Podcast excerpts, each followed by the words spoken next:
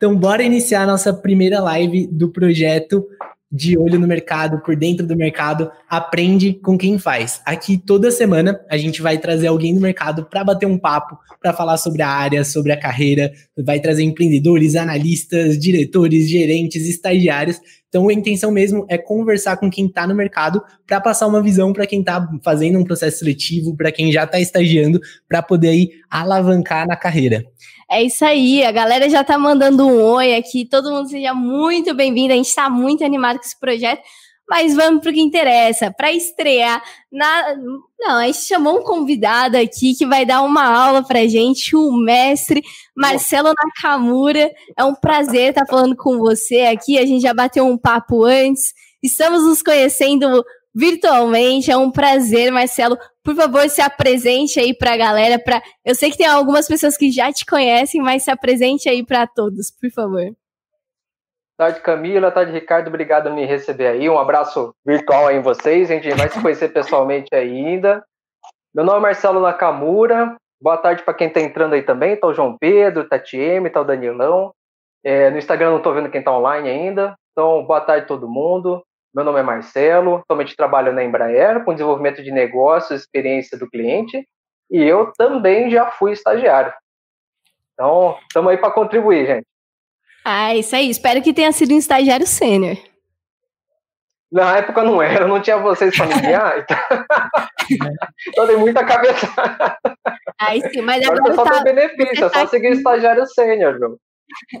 É isso aí. Quem está seguindo a gente já vai aprender hoje o que, que é Customer Experience. É uma palavra muito bonita, né? Palavra Customer bonitona, Experience.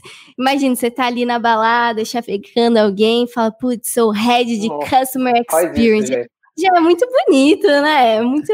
Faz isso aí, não, que vai, vai, acabar as chances. Nesse momento acaba todas as chances, cara. Melhor nem tentar fazer isso daí. Mas vamos lá falar sobre essa palavra tão bonita que na verdade é sobre experiência do cliente, né? A gente vê que de um tempo para cá o mercado de trabalho está cada vez mais falando sobre experiência, está cada vez mais falando sobre foco no cliente. É, Customer Experience começou a bombar o quê? Em 2016, 2017, que começaram a falar muito, né? No LinkedIn você via toda hora alguém falando de Customer Experience, é, success, customer success, né? Começaram a falar muito sobre isso. E quando a gente fala sobre. É, até se a gente quebra essa palavra, né? Customer experience, que é experiência. O mercado começou a falar muito sobre experiência. Marcelo, fala aí um pouquinho pra gente. Por que, que você acha que o mercado está cada vez mais falando de experiência? Bacana, gente. Então, só antes de eu começar a discorrer sobre isso um pouquinho, fazer aquele abre um parênteses, um momento babaca que eu chamo, né? Já falei para isso é momento babaca, né?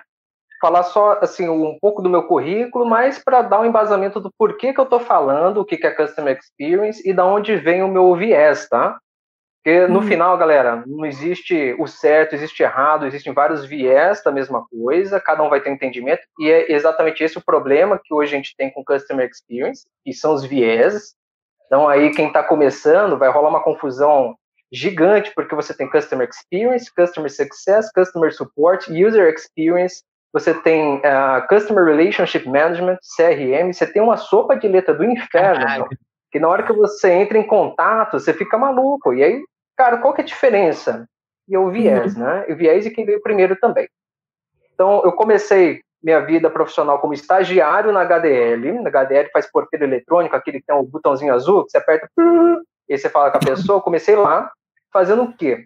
O cara ia instalar o porteiro eletrônico, não sabia instalar, e ligava para atendimento ao cliente, o customer support. Olha, já começa estagiário sênior, já comecem a sopa de letras agora, anotar. Eu fazia o quê? Customer support, vurgo, atendimento ao cliente, saque, serviço de atendimento ao cliente.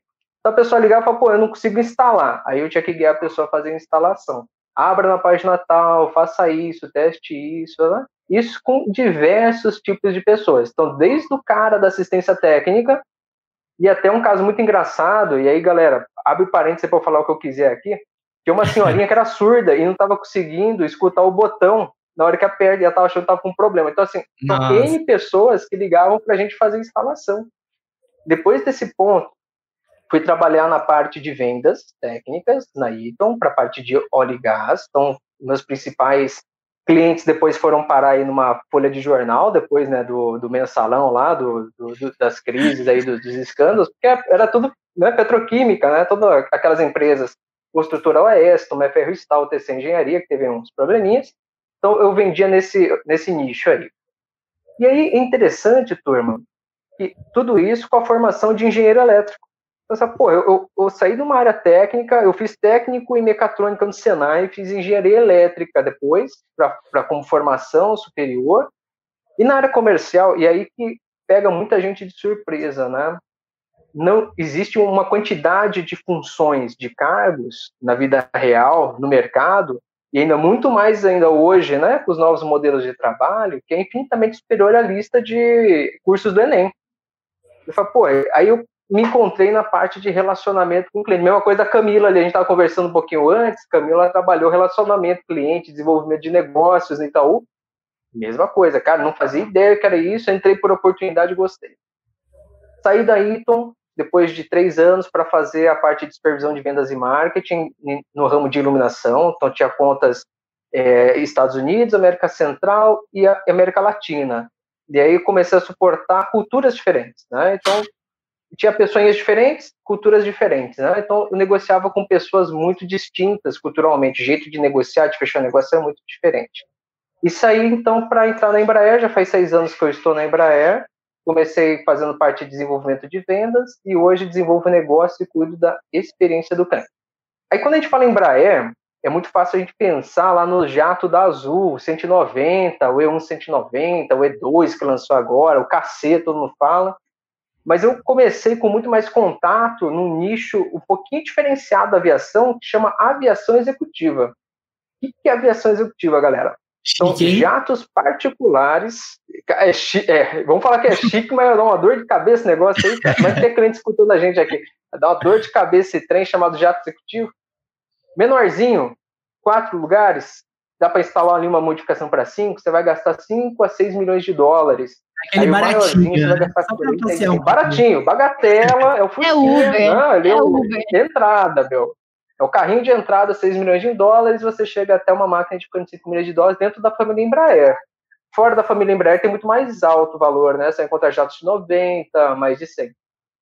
Então esse é um nicho que hoje eu atendo assim com mais intensidade, né? Então, quem que é o meu cliente hoje? Então, o que eu contei tudo isso, galera? Só para substanciar todos os meus pontos de vista sobre a experiência do cliente, tá? Então, qual que é o cliente que eu atendo hoje? O cliente que eu atendo hoje, ele é o proprietário desse jato, então entenda que ele tirou do bolso de 5 a 45 milhões de dólares para ter esse patrimônio com ele. E aí você fala, porra, por que, que um cara vai gastar tudo isso hoje no Brasil para ter esse patrimônio? Primeiro porque ele tem dinheiro, então porque ele pode. E aí você fala, puta, se ele pode gastar 5 milhões, 45 milhões de dólares, qual é o patrimônio desse cara, né? Então, se vocês deram uma olhadinha na internet, eles já entram numa categoria que a gente chama de super ricos. Ele está acima do rico. Então, ele tem um patrimônio muito maior que 500 milhões de dólares com liquidez. Então, um cara que ele consegue comprar esse patrimônio, né? Porque Famoso... não adianta você comprar ele Pode falar, cara. Famoso podre de rico, né? Porque pensa, meu, pra pessoa gastar isso num jato, rico, pensa cara. a casa, o carro, todo o resto. Né? É, chega a ser estilo de vida, né? Estilo de vida. Lembrando que o jato, nesse valor, não é nem o lazer, é o veículo que ele utiliza para sair da casa dele até o lazer. Então, Nossa. Então imagina, o que o Ricardo falou, imagina o que mais que o cara tem, né? Então são clientes que são detentores de ilhas particulares, de concessão de ilhas, eles são é, os grandes donos das grandes empresas, que o nome dele nem aparece, ele não quer ser conhecido. Tem alguns artistas também famosos, que são os detentores né, desse patrimônio. Então ele vai comprar isso porque ele tem dinheiro para comprar, porque ele quer ir para onde ele quiser ir, na hora que ele quiser, com quem ele quiser. E o mais importante, galera, porque ele quer mostrar para o camarada dele que ele tem o jato. É aquele negócio, aquela alegria nossa, pô, vou comprar um carro maneiro para falar pro meu brother que eu tenho um carro mais da hora que o dele. É igualzinho, só muda a, a ordem de grandeza das coisas. Só a é categoria. Cliente, né? Só muda a categoria. E o ego é o mesmo. Ser humano, né? Não muda. Só, só tá numa posição diferente. Sim. E qual, qual que é o negócio? A gente lida com esses proprietários e com os intermediários desses proprietários, que é piloto, mecânico, comissário. Então, onde que está o desafio e que justifica o meu viés? O desafio está, se hoje ele tem esse dinheiro, é, tenta imaginar que tipo de nível de serviço ele já tem acesso no dia a dia. Cara, o cara estala o dedo, ele consegue o que ele quiser. Então, como que eu, Marcelo Nakamoto, simples exemplar nipônico brasileiro, né, uma mistura aí de sangue brasileiro com, com, com japonês, ser humano convencional dos meros mortais, como que a gente consegue, em equipe, com a galera, desenvolver uma experiência memorável para esse cara? Tá aí o desafio. Sim. É, e dando até um, um, um, passo atrás, né, falando de experiência, experiência é tudo aquilo que a gente consegue sentir. Quando a gente fala de produto, né, você comprou um avião, é aquilo que vai te transportar para o seu lazer. No caso, essa galera que gasta aí 45 milhões no caso. Experiência é o que você está sentindo, seja com alguém falando com você, seja é, até essa parte do transporte, né? De você ter o lazer no final, é aquela experiência de você não pegar trânsito, de você conseguir mais rápido. Isso é a experiência no caso, né? Exatamente, Camilo. E aí, onde que você descreveu certinho, é o, o sentimento, né? Então, ele compra o jato, ele quer ter o sentimento de autonomia, de privacidade, né? E aí, eu estou na área da Embraer, que é a área que causa mais tristeza, desespero, caos e dor para o cliente dentro de serviços. O que é centro de serviço, galera? Dentro de serviço é o lugar que o cara não quer ir. Hum. Sabe aquele negócio, você tá com o carro, aí putz, deu 12 meses, você tem que levar para manutenção? Aí a gente, mero mortal, né, habitante do, dos panteões inferiores, do Hades, o que a gente faz? A gente leva o carro na porra da oficina e a gente paga, porque, cara, se você não pagar, você não tira o carro da oficina. Aí você está falando com esse essa, essa semidivindade de, que tem esse patrimônio, e a semidivindade de repente recebe uma ligação do mortal falando: Ó, oh, você precisa trazer seu jato, ele vai ficar um mês aqui com a gente, porque tem uma manutenção muito pesada para fazer. E aí, ele quer ou não quer trazer o jato para cá, gente? Então, assim, usa o segundo é jato que você falou. o segundo jato? Né? E aí, esse é o problema. O segundo jato é um problema. Por quê? Às vezes ele não tem, mas ele tem condições de fretar um, alugar. Só que para onde ele está indo, se ele não chegar com o jato dele, o brother dele vai olhar e falar, pô, mas cadê teu jato? Nossa. É... Então tem todo esse cenário, gente. E esse cenário o que, que é? É o sentimento, né? E o sentimento ele vem ali com materializado, quase materializado, uma expectativa, né? O cliente ele tem expectativa como compra esse jato, não tem que parar ele mas todo ano ele tem que vir com a gente aqui para fazer uma bateria de atividades programadas. Quando não, tem uma falha em serviço e às vezes é, acontece, porque o, o avião ele é feito de N sistemas redundantes, então acontece de dar problema nesses sistemas redundantes antes de dar no último sistema disponível. E a gente tem um time dedicado para isso e a gente chama de AOG, situação AOG, que é Aircraft on Ground. O avião está no chão, prioridade máxima para resolver tem um prazo de até 72 horas para fazer ele voltar a serviço. A partir de 24 horas, todos os gerentes já recebem uma comunicação, acima de 48 horas já vai para os diretores, acima de 72 vai para VP. O cliente não pode estar com a aeronave no chão. E aí, exemplo de um probleminha. Então, contextualizando aqui, a gente já vai no, nos conceitos para a galera. Avião na Ilha do Sal fura o pneu. Culpa de quem? Da Embraer? Porra, a pista lá do aeroporto estava uma bosta.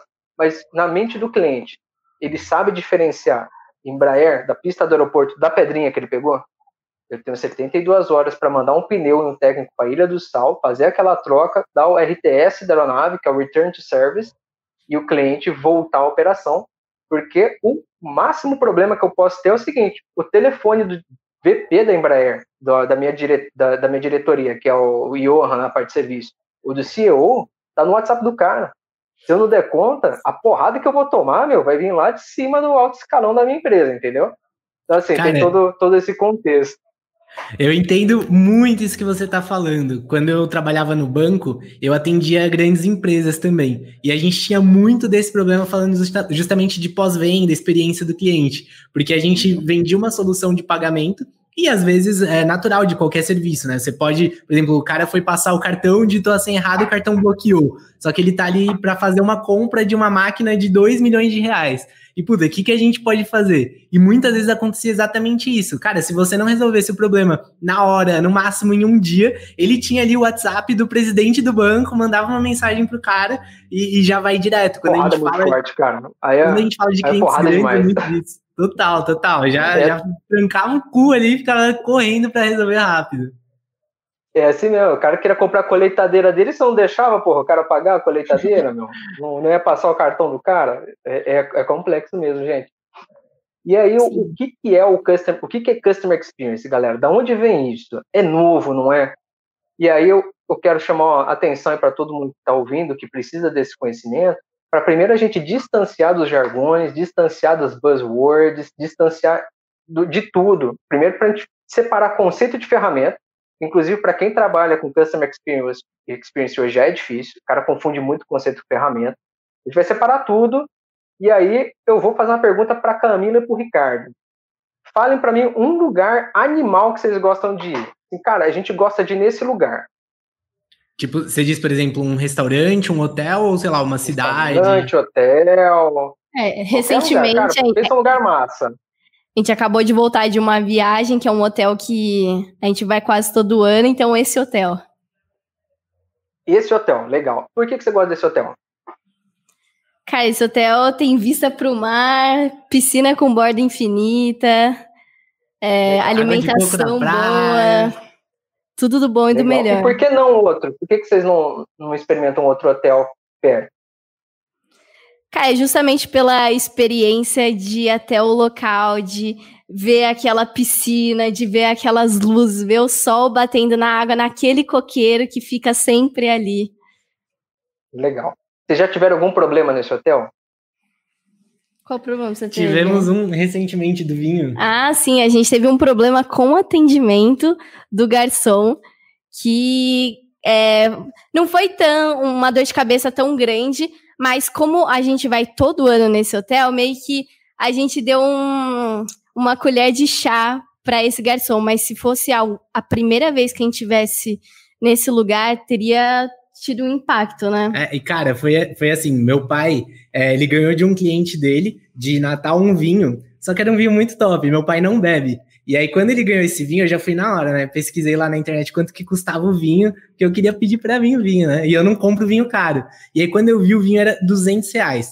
E eu falei, nossa, eu vou pedir pro meu pai, porque já que ele não toma. E aí, ele me deu esse vinho, a gente levou o vinho pro hotel, e aí a gente foi tomar o vinho no restaurante. E na hora de abrir, é, o abridor de vinho do hotel quebrou. E, tipo, acontece. Eu, quando vou abrir vinho, nossa, eu quebro a rolha no meio, eu nunca consigo abrir o vinho direito. É, o Ricardo é meio ruim de abrir vinho. e, aí, o, e aí o garçom, na hora que ele tava abrindo o vinho, ele não tava conseguindo. E aí ele foi tentar buscar outra, outro abridor e tal. Só que Só... teve um problema. Enquanto ele não tava conseguindo, a rolha tava partindo. Exato, tava partindo a rolha. E, meu, a galera que gosta de vinho, nossa, gosta de guardar a rolha e tal, a gente não liga muito pra isso. É. A gente mais bebe mesmo, pra gente vinho de 30 reais e de 200 Sim. tem o mesmo sabor. Tá Só que a gente, a é. gente estava acompanhado dos meus pais. Os meus pais amam vinho, entendem um pouco mais. A gente é realmente, a gente bebe porque gosta. Eles entendem. Então, quando tava vendo aquela rolha partindo, eles já ficaram assim: e aí o que aconteceu? Puta, vou tomar vinho com cortiça, fodeu, né? É. é. exato. E aí o que aconteceu foi que assim, o cara ele conseguiu abrir o vinho, mas Sem acabou quebrar. quebrando a rolha e tal. É, não que... caiu no vinho. É, e aí a gente já trabalhando um pouco com a parte de experiência em serviços, em empresas, a gente sabe, né, meu, que puta, se aconteceu isso, é, é um risco do negócio, isso realmente pode acontecer, mas você que está lá na ponta com o cliente tem que contornar isso da melhor forma possível. Então você tenta compensar, por exemplo, aquela experiência. Então, puta, ó, desculpa por isso e tal, vou trazer aqui uma sobremesa para vocês, alguma coisa. E a postura do cara foi a oposta. Ele falou: ah, mas essas rolhas aqui são horríveis de abrir. Não, ele falou que aquela daquele, daquele vinho, vinho, em específico era ruim. Era o ruim. cara é especialista em rolhas, né, meu? O cara é, é especialista em rolhas. E ele falou: não, mas essa tá rolha é ruim. E nisso, meu pai já falou na hora ali defendendo o vinho, ele falou: Não, da rolha você não pode falar mal. Pode ser o abridor, pode ser o garçom, mas a rolha do vinho não estava no problema. Então foi essa experiência ruim é que a gente teve aí. E eu queria saber um pouquinho mais de você, queria que você continuasse essa linha de raciocínio que eu tô gostando, quero ver onde vai chegar. Então, olha que interessante. Só fazer algumas perguntas para a gente vai costurar tudo isso daí, tá, galera? É, mas como é um papo orgânico, a gente já vai construindo junto aqui. Vamos co-criar esse papo. É, a gente costuma dizer que tem um, um racional. Para cada uma experiência ruim que você tem, a empresa tem que fornecer X experiências positivas para voltar aquele sentimento inicial. É, cara, existe o um número mágico de 1 para 33 da Disney, tá? Então, assim, na Disney, para cada uma experiência ruim, a Disney tem que fornecer 33 experiências positivas na mesma passagem para você desfazer aquele sentimento. Eu não acredito que é 1 para 33 para tudo, tá? Eu acho que talvez para negócios de sonhos, cara, ir para Disney, às vezes você tem dinheiro para ir uma vez na vida, cara, e aí você levou a família, para casamento, é um negócio também que é um momento muito emocional. Mas talvez pro restaurante de vocês e do lado do hotel seja um para cinco, cara. No mínimo ele tinha que ter cinco atitudes positivas para você sair falando, puta, esse lugar é foda, dá para voltar. Porque eu perguntei isso por quê, gente? A gente que está em negócios, galera, e assim, o, a turma que está ouvindo, amanhã vai estar tá dentro de uma empresa, amanhã vai ser gerente ou vai ser empreendedor. Existe uma verdade um ditado, um ditado chinês, japonês, uma verdade universal, que é merdas acontecem, cara. Que é o que aconteceu com o cara, o garçom. A média é inexorável, vai dar pau, cara. Uma hora vai dar pau, velho. Dá pau uhum. com o avião, não vai dar pau na, na porra da rolha, na, na estadia, né? Uma hora vai dar pau. E aí o importante é como que você vai resolver. Porque na hora que dá um problema, a empresa, você que está lá na ponta, você tem uma oportunidade de ouro de fazer um cara virar fã seu resto da tua vida, cara. É o que a Amazon faz muito bem, que é a filosofia lá do Jeff Bezos. Ele faz muito bem, cara. Você teve um problema, resolve e bonifica, cara. Por quê? Você sabe e é explicável que pode ter problema em qualquer resort que você for. E aí da próxima vez você não vai arriscar em outro, porque você sabe que se você for naquele e tiver algum problema, vai ser resolvido. Então, isso tudo está no conceito da experiência, galera. Agora vamos voltar mais um pouquinho, fazer outra pergunta para vocês, prometo que eu entro em conceito. É, é, tá um pouco menos comum isso agora, principalmente que está em cidade grande, mas vocês tinham, quando vocês eram menores, ou seus pais, é, algum mercadinho do bairro que o cara te conhecia pelo nome? Com certeza. Dá um exemplo. O que, que você comprava no mercadinho? O mercadinho era até o mercadinho da Júlia, que a gente chamava quando era criança, que era a dona era a Júlia, e era japonesa. É, cara, era um mercadinho pequeno mesmo, um mercadinho de bairro, é, a gente comprava bisnaguinha pro meu, pro meu irmão, que ele adorava bisnaguinha, comprava bolacha ou pão francês, sabe? Essas coisas que você come mais à tarde ou que você leva de lanchinho pra escola. Qualquer coisa, vai no mercadinho da Júlia. E a Júlia sabia o que você comprava, que você gostava de bisnaguinha? Sabia. É que comprava eu era pequena, né? Mas com certeza ela sabia. Você já foi em algum lugar que você entrou e a pessoa falou, o mesmo de sempre? um Já restaurante que você sempre vai, café. Pô, é, cara, eu quero pedir. Cara, mas é o mesmo de sempre? É o mesmo? É sem açúcar? Cara, já, já sabia, aconteceu já. com vocês? Comigo já. Tá tem cada um vez mais raro isso, tá, galera? Mas beleza. É, isso não, nunca aconteceu comigo. Tem um posto de gasolina aqui do lado de casa, que eles têm uma loja de conveniência, e, meu, geralmente loja de conveniência de posto é super cara. Só que essa loja de conveniência é, assim, o mesmo preço do mercado. Então, parei de. Vai, vou fazer um rolê no sábado. Parei de comprar cerveja no mercado e compro aqui no posto porque fica do lado de casa. E já faz uns 4, 5 anos, desde quando eu fiz 18, que eu frequento esse posto praticamente toda semana. E a gente até estava falando disso recentemente, que as atendentes que estão no caixa lá, elas estão desde a época que eu ia lá no comecinho. E, cara, no começo elas eram super gente boa, conversava e tal. Às vezes eu ia lá durante a semana, sei lá, comprar um amendoim. Ela falava, ué, não vai levar cerveja hoje e tal, porque já sabia o que, que eu costumava comprar. Ou então eu chegava lá, ó, oh, chegou uma cerveja nova, tá tal preço, você não quer dar uma olhada? Porque já conhecia o que, que eu sempre comprava lá no, no na conveniência. É, e pelo fato de eu não ir desde a da época que ele ia, desde os 18 anos dele, eu comecei agora e essas atendentes, as que estão, não sei se são as mesmas, mas são as que estão agora, elas me tratam mal. Elas também tratam o Ricardo, não é nada contra mim. Elas ficam conversando, não olham no seu olho, não te respondem. Quando elas perguntam, crédito ou débito? Eu respondo, crédito. Elas, crédito ou débito? Eu, crédito. Nossa, aí dá muita raiva, porque a experiência é horrível, mas a gente não para de comprar lá porque não tem outra opção conveniente e rápida. Legal, cara, bacana o pessoal do chat que está acompanhando a gente aí, vocês tiveram alguma experiência dessas aí, um lugar onde vocês sempre vão e a pessoa já sabe o que você quer, ou você conhece pelo nome, ou o dono da venda que conhece sua mãe, sua avó, e viu você nascer, crescer, manda aí depois que tô aqui do lado aqui a gente dá uma, dá uma lida. O que, que é isso, galera? Vou falar um pouquinho da conveniência do Ricardo e depois a dona, é a Júlia lá do, da vendinha? A dona Júlia, mercadinho da dona Júlia. Dona Júlia. Galera, pega todos esses livros de Customer Experience, vocês estão procurando na Amazon, joga no lixo, mano. Quem manja de Customer Experience é Dona Júlia, velho. É Dona Júlia as minas lá da conveniência. O Customer Experience, tira, vamos, vamos desgourmetizar essa porra, galera. Tira essa gourmetização e Customer Experience porra nenhuma. É isso, galera. Olha lá, a, a, Merce, a Merceria, perdão, a conveniência do Ricardo. Ia lá comprar amendoim com breja, pegava amendoim, pô, mas você não quer cerveja? Pô, legal. Você clica hoje na Amazon, clica para inspecionar um item, não compra. Na hora que você volta, o que está anunciando lá? O mesmo produto. O mesmo produto. Galera, isso é mais velho que andar para trás, essa porra de Customer Experience, cara. Só o tá com o nome agora bonito. empacotaram, marca registrada, vamos vender, entendeu? O negócio é, é o famoso vender. CX, né, agora? É, exatamente, agora é o CX, né? O tal do CX. Então, assim, galera, experiência do cliente é mais antiga que andar para trás, galera. Todo mundo quer fazer o cliente se sentir bem. É que a gente só não estudava isso, a gente só não estudava as técnicas, os porquês, né, por trás disso. Depois, aí, no final da live, se não der tempo, a gente manda, tem uma listinha de, de livros, coisas legais para ler, que fala sobre o processo emocional que o cliente tem na hora de fazer uma compra. E ele começa muito antes da hora de colocar o item no carrinho. É lá no primeiro contato da empresa e é muito depois que ela teve uma experiência com a empresa, continua esse processo emocional, né? A Camila falou muito bem lá no comecinho da, da live sobre sentimento, né?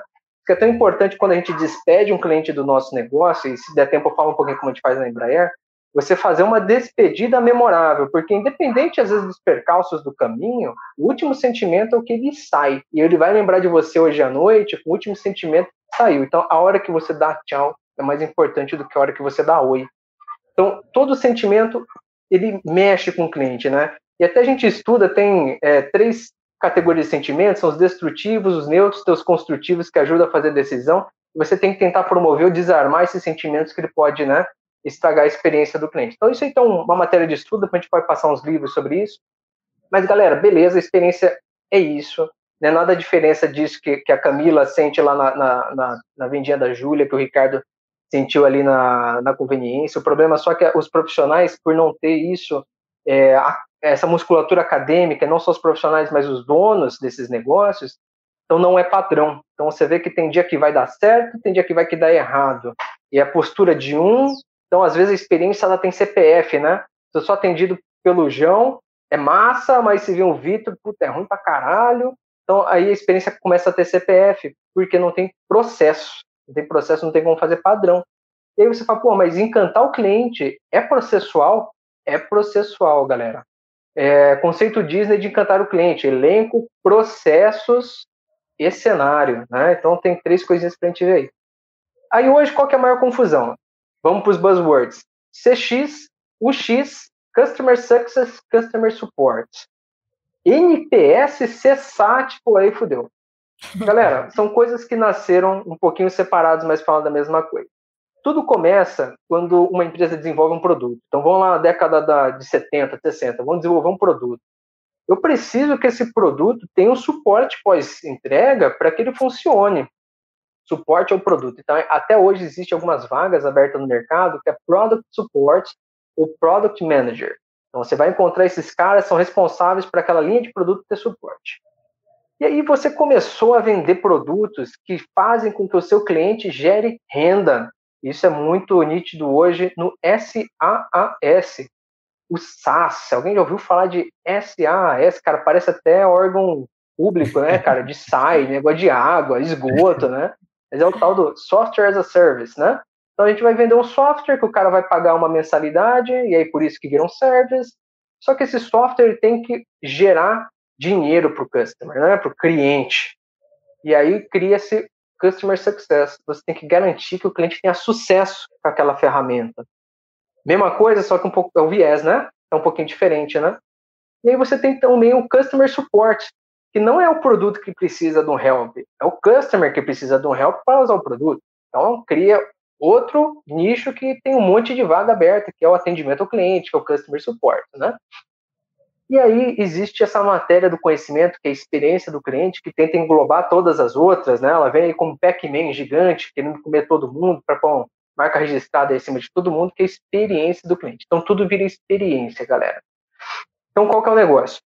Desenvolver uma experiência é um processo hoje estratégico nas empresas. Então, para quem quer entender um pouquinho mais sobre isso, para falar na entrevista, pesquisa sobre a experiência do cliente, desenvolvimento, design de experiência do cliente. Olha lá o conceito Disney, que ele é bem fácil de digerir, ele é, é mais fácil de você transmitir, tá? Depois a gente coloca umas listinhas aí. Mas desenvolver uma experiência do cliente é tão estratégico porque é o seguinte, e é a experiência que a Camila e o Ricardo tiveram, tanto na venda da Júlia, tanto na mercearia lá do, do, do posto e aí no resort que eles foram a empresa ela vai entregar uma experiência, queira ela ou não. Isso é inexorável, cara. Você foi num lugar, você vai receber uma experiência. O cliente chegou na tua casa, você vai entregar uma experiência e o problema é que essa experiência está sendo inconsciente para muitas empresas. E aí todo mundo despertou, a gente não pode ser mais passivo em relação ao desenvolvimento das nossas experiências. É por isso que cria-se essa matéria, cria o tema, e está todo mundo atrás agora, e todo mundo querendo falar sobre Customer Experience, todo mundo achando muito importante que é desenvolver a experiência do cliente, cara. Só que tem um problema, galera. Tem um passo atrás. E aí é legal você falar isso na entrevista. Aí quem vai fazer uma entrevista é legal você falar isso, você pega o gestor aí e você dá tipo, um soco no estômago dele. Para você uhum. desenvolver uma experiência, você tem que ter clareza da proposta de valor da empresa. Você não pode sair desenvolvendo experiência torta e direito. Exemplo, McDonald's. Camila e Ricardo, qual que é a proposta de valor do McDonald's? Chat, qual que é a proposta de valor do McDonald's? Vamos dar um tempo ali, cadê o chat? Vamos ver. Chat, proposta de valor do McDonald's, qual que é? Ó, enquanto a galera responde aí, já mencionaram aqui que o lugar que tinham esse contato com a Júlia é a pastelaria da FEI. Meu, a gente, a gente fez a DM na da FEI. E lá Deve tem uma pastelaria esse lugar, mano. Mitológica. Feianos de 1954 foram nessa pastelaria. Ó, a galera tá legal, tá respondendo aqui. Padronização, tempo, comer e sair feliz. Muito legal, cara. A proposta de valor do McDonald's é preço previsível, sabor padronizado e tem que ser rápido, cara. É para isso que você vai na porra do McDonald's. É por isso que quando você for viajar para fora do Brasil, se você tiver com cagaço comer uma comida tradicional, não for aquele aventureiro gastronômico, onde você vai? No Ronald McDonald. Por quê? Vai ser o mesmo sabor, com o mesmo ingrediente, com a mesma qualidade, Pô, mas o hambúrguer do McDonald's é ruim, mano. Tem gosto de papel, aquele negócio é, é só o molho que dá gosto. Cara, essa é a proposta de valor do McDonald's. E tem gente que tem fome de Mac. E eles usam isso hoje, a propaganda, no marketing deles. Fome... Cara, eu tenho fome de Mac toda semana, cara. E gosto de hambúrguer artesanal.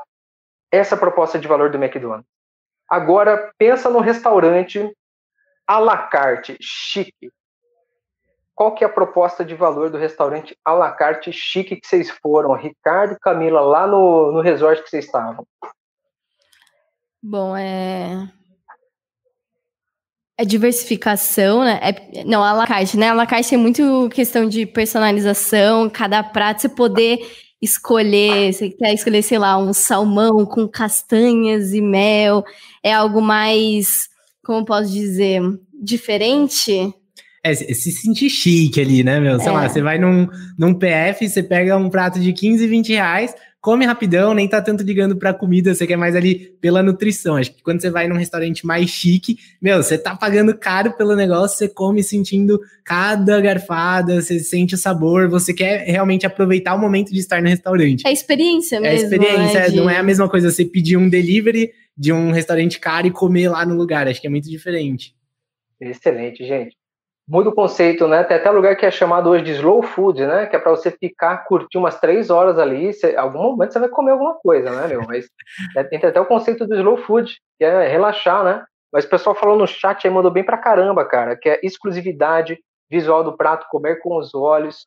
É o que vocês falaram, que é o glamour, né? É a sensação de glamour, de momento uhum. especial, certo? E isso pra gente aí, classe média pega bastante momento especial.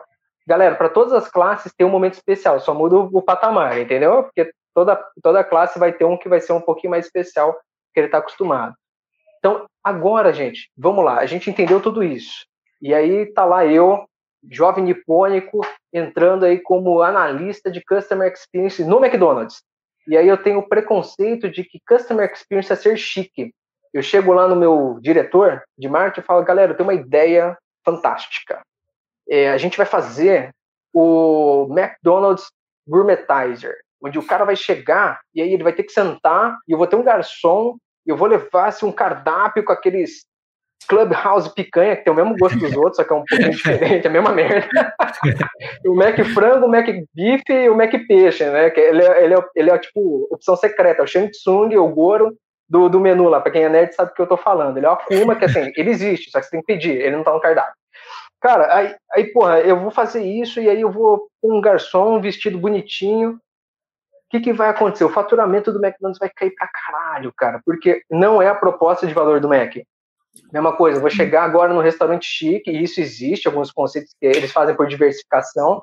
É uma grande surpresa minha o dia que eu descobri que o Montana Grill não era só aquele Montana do PF, mas tem um restaurante fudido lá do Montana que você senta, tem um cara espeto corrido, porra toda lá.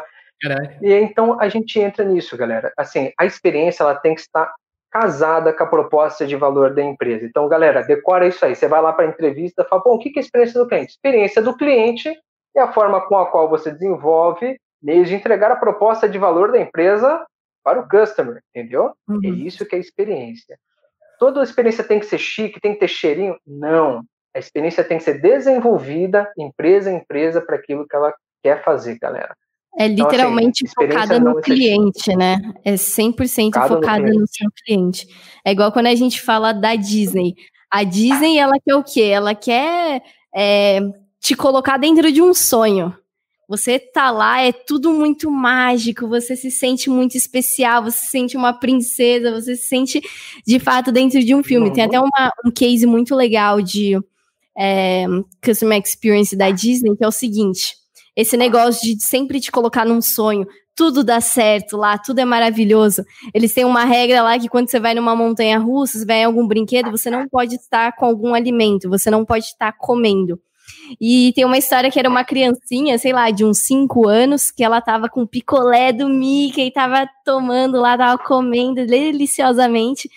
E chegou a sua vez de entrar no brinquedo. E o cara que tava ali na.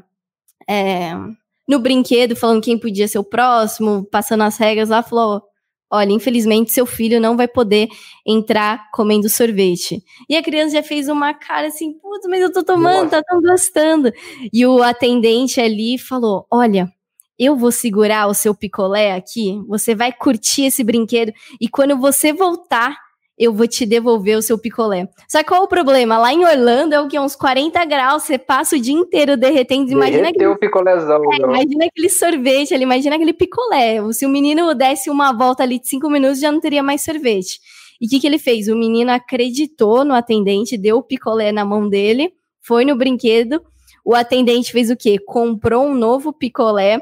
Quando o brinquedo parou de novo ali na estação, o atendente tirou rapidinho a embalagem e falou: Aqui está o picolé que eu prometi te entregar.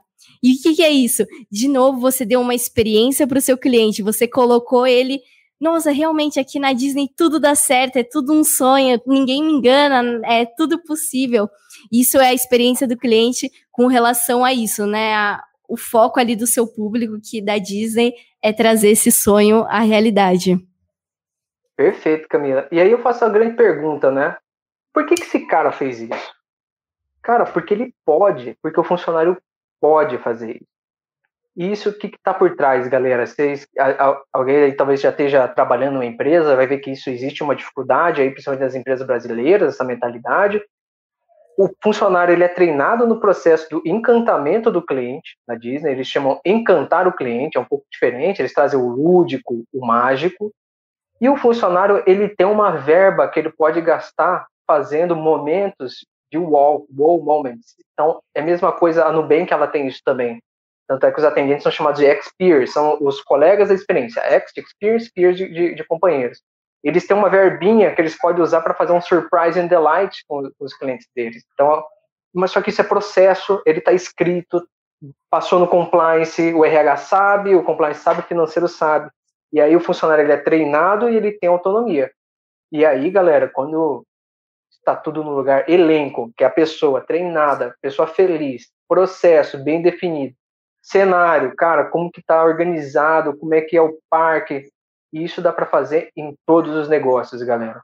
Com certeza. Uma coisinha aí, dica, né? Pô, vou, vou fazer uma entrevista de Customer Experience, vou falar um pouquinho aqui que eu posso falar, que é, é tranquilo, né? Conceito Disney de encantar o cliente.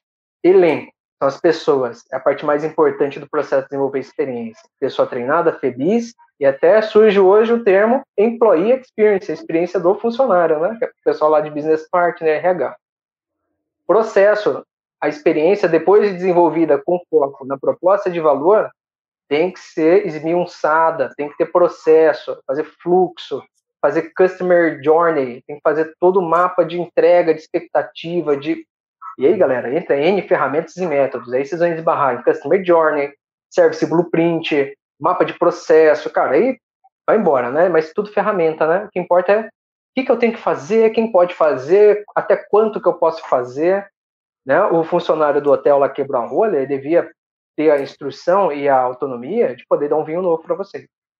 Com certeza. Se ele tivesse isso, e isso vem da gerência, ele ter esse, esse empowerment, cara, porra, meu, aí o cara vai gastar às vezes 50 reais e vai dar um sangue de boa melhor para vocês lá, né, meu? Sangue de boi versão 2.0. E vocês vão ficar felizes pra caralho, meu. Às vezes não é um vinho de 200 reais igual, mas você ganhou um negocinho, ganhou uma torta, ganhou uma sobremesa, né? E no final, galera, a, o cenário. Cenário é a forma de trazer tangibilidade para o nosso serviço. O que, que é isso? Uniforme, decoração, local, tem cheirinho, não tem, se precisa, não precisa, né? McDonald's, qual é o cenário? Todo mundo uniformizado, igual, tem as cores que eles distinguem quem que é quem, certo? Você vai no, no resort, é desde a entrada até o quarto, tem aromatização, você tem sonorização, o, o menu ele é escolhido especialmente, não é isso? Então, tem esses fatores. O Renan ele pediu para Mac virou um ponto turístico até Mac é verdade.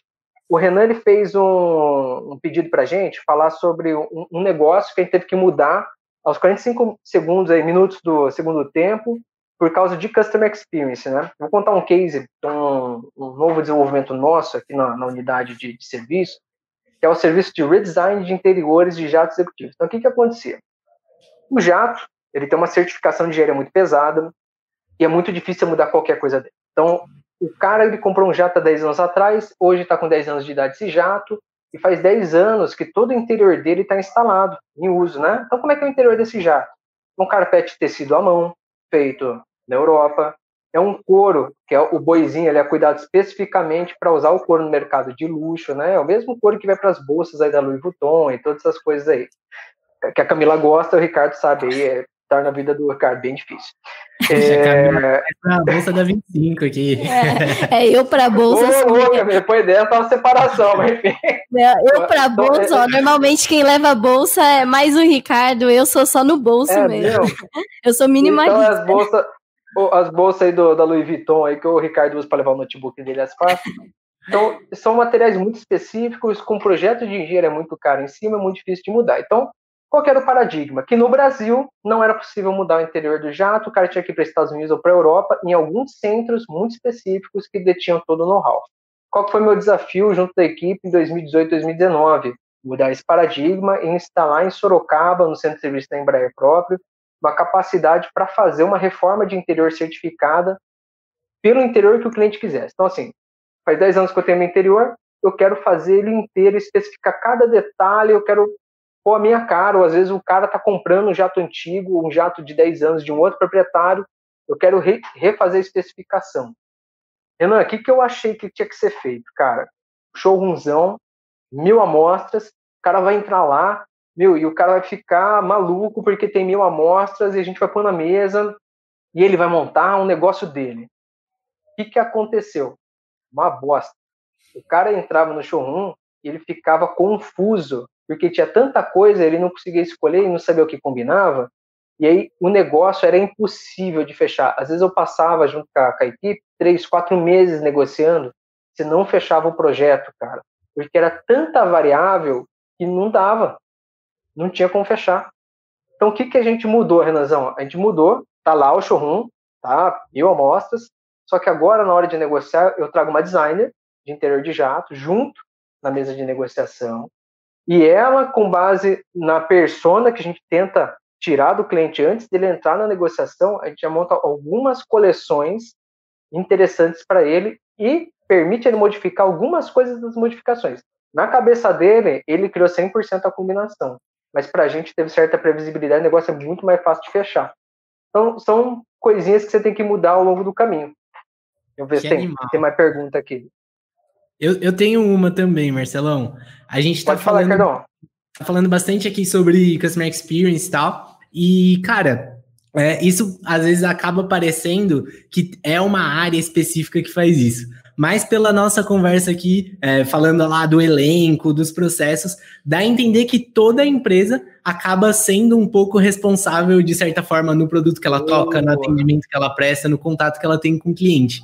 Eu queria saber como que a galera que não tá nessa área, a galera, sei lá, de produtos, de marketing, do jurídico, do RH, de qualquer outra área, pode usar técnicas, ferramentas, pode pensar, ter a visão, o mindset de experiência do cliente dentro da área dele, dentro das tarefas que ele faz. Como que a gente pode trazer um pouco dessa mentalidade? É, até estendendo um pouquinho a pergunta aqui do Ricardo, hoje a gente vê bastante os requisitos aqui, o perfil de estagiário que as empresas querem é muito de Queremos jovens universitários que tenham foco no cliente, que tenham cabeça de dono. Por que, que de fato as empresas querem isso, linkando com o que o Ricardo falou? Cara, vamos tirar todo o filtro, né? Porque os clientes estão sendo traumatizados, essa é a verdade, né? Então, hoje a gente faz, é, nas nossas empresas, a gente tem um dom de traumatizar clientes, essa é a grande verdade. Todos nós, como consumidores, já fomos traumatizados um dia por alguma empresa, não é isso? E eu várias, cara, assim, só que a gente às vezes não tem poder de escolha, né? Você volta no, no, cara que você tem medo de, de ir nele, é, né? Principalmente Mas... internet, telefonia, todo mundo já teve algum problema é, na vida, né? É terrível, gente, é terrível, né? E, e aí, galera, primeiro assim, ao, ao ponto do, do Ricardo, né? É, de quem que é a responsabilidade do Customer Experience? A grande verdade é que é da empresa inteira, não é só da área comercial, nem da área de relacionamento com o cliente. A gente fala que é da recepção ao presidente, passando por todo mundo, inclusive equipe de facilities, que é super importante, de limpeza, de jardinagem, área de relacionamento com o cliente vai ter uma interface maior com o cliente, isso é verdade, mas todas as outras áreas, elas são fundamentais para a experiência do cliente, tá? É, o problema é que as empresas, elas não estão na maturidade de entender isso. Então, existe até um, um grau que a gente pode, um teste que a gente aplica para a empresa, e determina qual é o grau de maturidade dela na experiência do cliente. Qual que é o grau máximo de maturidade? Todas as áreas, diretas ou indiretas, perto do cliente, entendem a importância dela na experiência do cliente e a definição dos processos. Camila, antes da gente conversar que a live estava falando sobre isso, a definição dos processos não é mais aquele SLA, aquele, aquele combinado entre as áreas. Aquele negócio, pô, engenharia tem 48 horas para entregar essa informação para planejamento, que vai ter mais 24 horas para entregar para comercial, que terá mais Esquece, velho. Esquece esse negócio aí. Isso aí mata a empresa. Todo mundo começa a reconstruir a história dos seus processos com base num único protagonista da história, que é o cliente. E a empresa passa a ser coadjuvante. O problema é que as empresas querem ser herói da história e o cliente vira coadjuvante. Tá dando errado. Então, hoje, as empresas elas estão se moldando. Galera, por mais que as empresas às vezes falem que é isso que ela quer, não é todos os corporativos da empresa que entendem que é isso que eles precisam, tá? Com certeza moldar todo o processo para a empresa ser coadjuvante da história do cliente. Né? O Gandhi tem uma mensagem animal, não vou saber falar ela ipsis literis aqui, mas a gente tem que se sentir gratificado pelo cliente visitar a nossa casa e nos dar a oportunidade de servi-lo, e não ele ser grato por a gente servir ele. Entendeu? Muda, né? O ponto de vista muda pra caramba, cara. Aí toda a área pode falar de Customer Experience? Toda a área pode falar de Customer Experience, cara. O RH pode falar de Customer Experience. Produção pode falar de Customer Experience.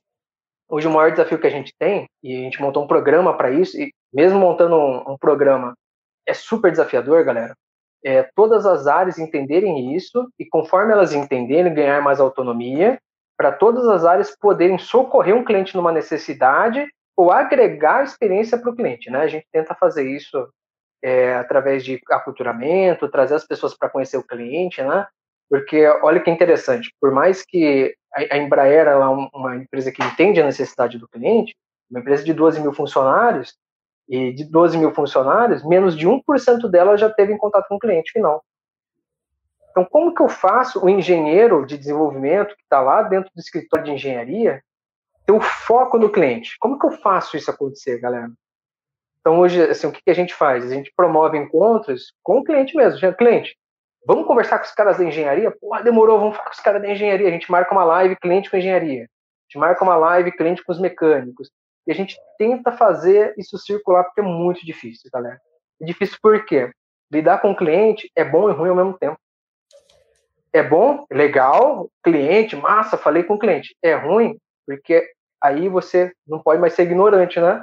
O cliente tem necessidade, tem expectativa, e para atender ele tem que ralar pra caramba, galera, porque não é fácil. Mesmo tendo os processos no lugar, não é fácil. Então, assim, todo mundo pode falar de customer experience, é muito importante e é muito saudável você que não está na área comercial puxar melhorias de processo e aí na hora de fazer lá o Kaizen, o Yokoten, o Hansei, que você vai colocar os processinhos na parede, beleza, mas vamos chamar o cara do comercial para colocar qual que é a expectativa do cliente nesse step do processo? Porra, animal, cara. Nota 10 para você, você vai ganhar ponto, entendeu? Camila fez outra pergunta que eu divaguei um pouquinho. Qual que foi, cara?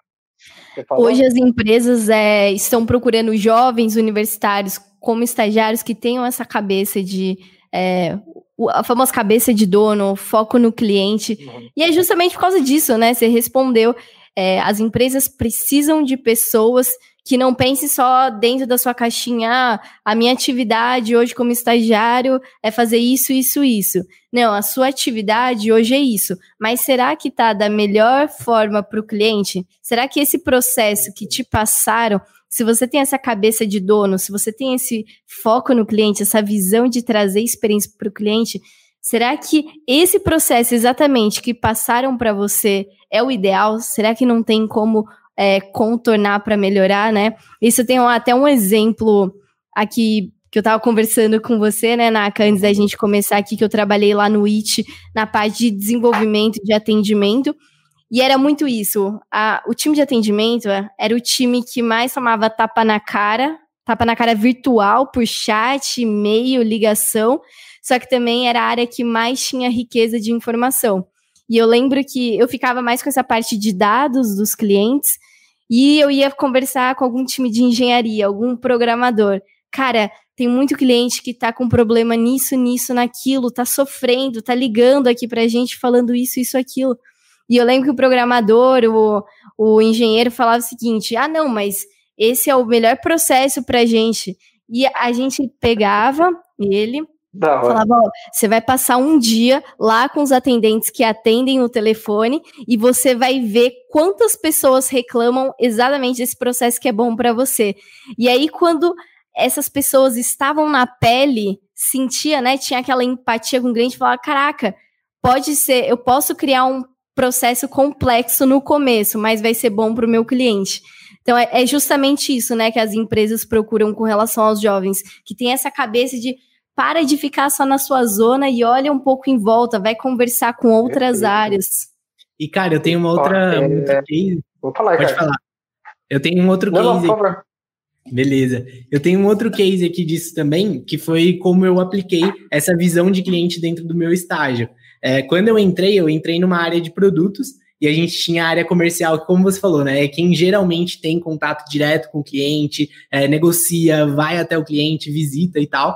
E, cara, eu percebi que quando eu entrei lá, a galera de produtos que criava os produtos, criava os processos e tal, era muito distante do cliente. Então eu via o pessoal comercial falando que o cliente estava reclamando de tal coisa e surgia justamente isso. Não, mas esse processo é assim, esse processo tem que ser assim, não tem muito o que fazer. E aí eu senti que uma coisa que me ajudou muito a crescer no meu estágio, ganhar visibilidade, e eu sempre recebi feedback por causa de visão do cliente, foi justamente me aproximar. Então, quando eu, eu, assumi a cadeira de produtos, a primeira coisa que eu fiz foi chamar reuniões com o comercial. Eu sentei com cada um do time comercial individualmente para conversar, perguntar Nossa. quais eram as dores, o que, que a gente podia melhorar. E isso foi, assim, foi super bem visto na empresa.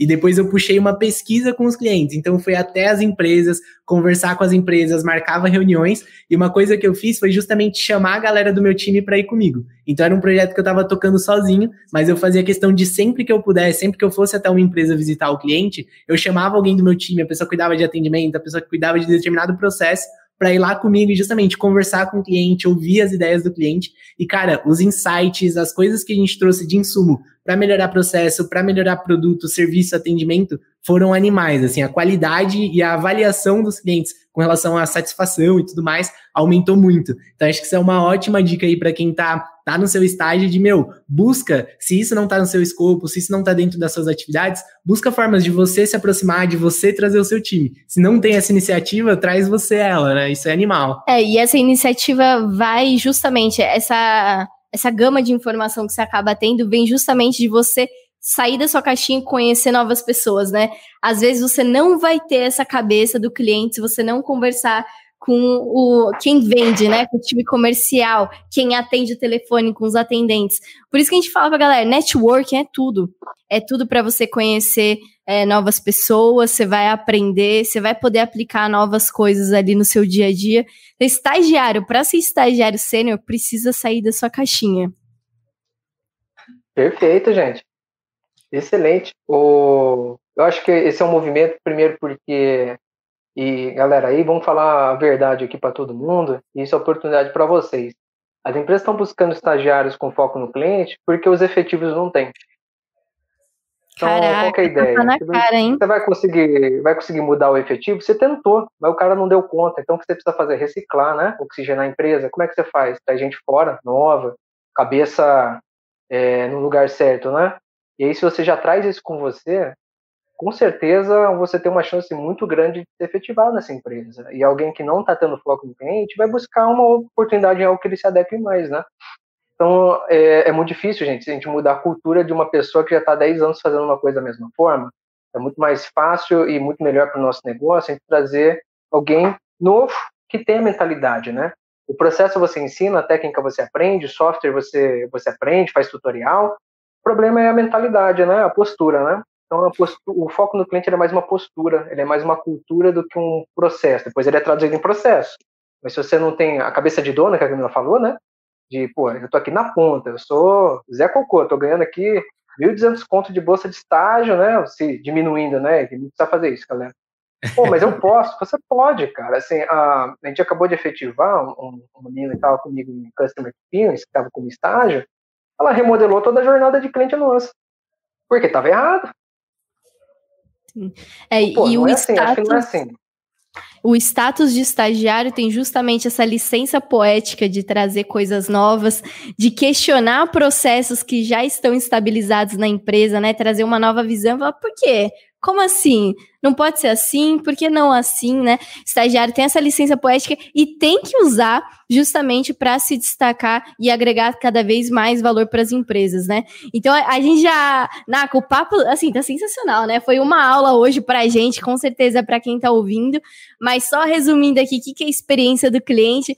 Experiência do cliente é quando você tá andando no shopping e você sente aquele cheiro de amendoim, sabe aquela, o nuts lá que tem aquela barraquinha de nuts, aí você, nossa, preciso comprar. Isso é sacanagem com o cliente, cara, isso é outro nível, isso, é, isso aí não se faz, cara. É, experiência do cliente é você chegar no hotel e ser recebido de uma forma diferente, é sempre quando você consegue trazer a sua marca e deixar uma lembrança na cabeça daquela pessoa.